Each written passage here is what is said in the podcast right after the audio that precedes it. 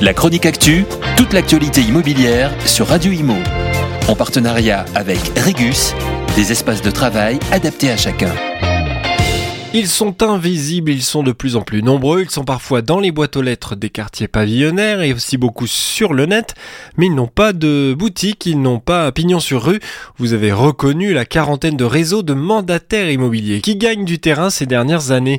C'est le témoignage que livre encore une fois le baromètre annuel de la maison des mandataires qu'anime Vincent Pavanello et que détaille cette semaine nos confrères de la tribune. Sur 2022, ces professionnels gagnent des parts de marché, ils ont augmenté leur chiffre d'affaires et ils attirent toujours davantage de nouveaux clients. Ils représenteraient aujourd'hui 24% du marché immobilier français. À la différence des agents traditionnels, les mandataires ont moins de frais, un travail plus flexible et moins de charges fixes. En contrepartie, il faut se battre, démarcher et marcher beaucoup pour trouver des biens et pouvoir se faire une place dans l'immobilier. Ils sont très nombreux à vouloir se lancer dans l'immobilier en passant par les réseaux de mandataires, souvent des personnes en reconversion attirées par la mode des professionnels de l'immobilier, mais aussi des talents recrutés dans le milieu avec toujours davantage d'agents traditionnels qui deviennent mandataires.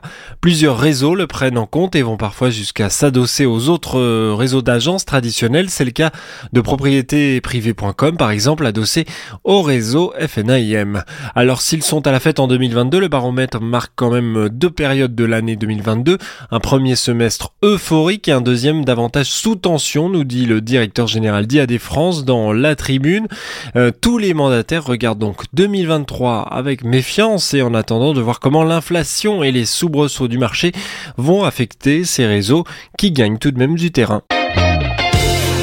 La chronique actu, toute l'actualité immobilière sur Radio Imo. En partenariat avec Regus, des espaces de travail adaptés à chacun.